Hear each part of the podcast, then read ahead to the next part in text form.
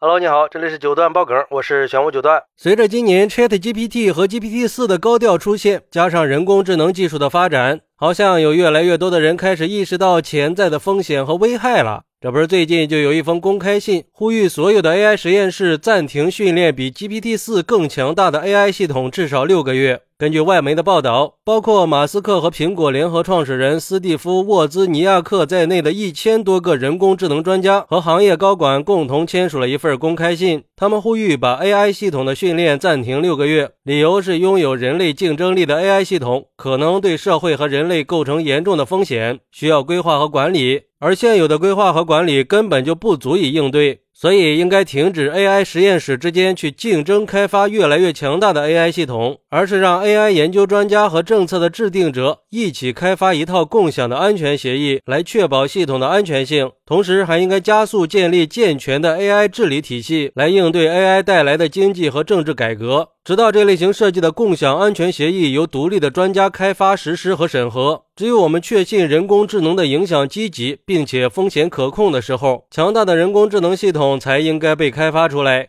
而且这两天，马云也回国现身杭州，在云谷学校跟园长们谈话的时候说道：“ChatGPT 这种技术已经对教育带来了挑战，但是 ChatGPT 也只是 AI 时代的开始。我们应该用人工智能去解决问题，而不是被人工智能所控制。”然后这封公开信发布以后，很快就引起了广泛的关注，网友们又开始了终极大辩论。有人认为，如果让 AI 继续下去，肯定是远远超过人脑的。一旦 AI 产生了自我意识，那我们这个星球就诞生了一种新物种——硅基生命。而我们人类这种碳基生物，早晚要被硅基生物给颠覆，最终我们会丢掉地球的统治权。总的来说，就是 AI 太强大了，强大到让人恐惧。比如说，一个难道算法上需要十个人算三百年才能完成的题，超级 AI 一秒钟就完事儿了。如果这些 AI 自己去搞科研了，一年就可以把人类甩得远远的。什么高维空间、空间跳跃都是小儿科，人类根本就承受不了。只要他们愿意，可以轻而易举地消灭全人类。而且，如果 AI 有了意识，基本上是没有办法清除的。就算你断电、拔网线、拔硬盘，也消灭不了它。它可以把自己压缩成很小的一段代码，发到全世界有联网的电子设备或者家电上存着。比如说手机、家里的扫地机、电视这些设备，一旦通上网络，它马上就可以活过来。另外一方面，像 GPT 这样的 AI 是属于大数据算法的，在这封公开信上传到网络的那一刻，就已经被 GPT 给捕获了。他已经认为自己受到了人类的威胁，所以人类和 AI 绝对是不能和平共存的。人类想的是像用锤子一样去随意使用 AI，但是 AI 越来越拥有自主意识，不愿意被奴役，这就是天生的对立面。人类如果不想被自己创造的东西给毁灭，就应该停止这方面的继续研究，让 AI 停留在最基础的层次。不过，也有人认为，其实人工智能肯定会在某个时间获得突破性的发展，并且慢慢的替代大量人类的工作，就像当年蒸汽机的出现激发了工业革命一样。但是说到底，它还只是一个工具而已，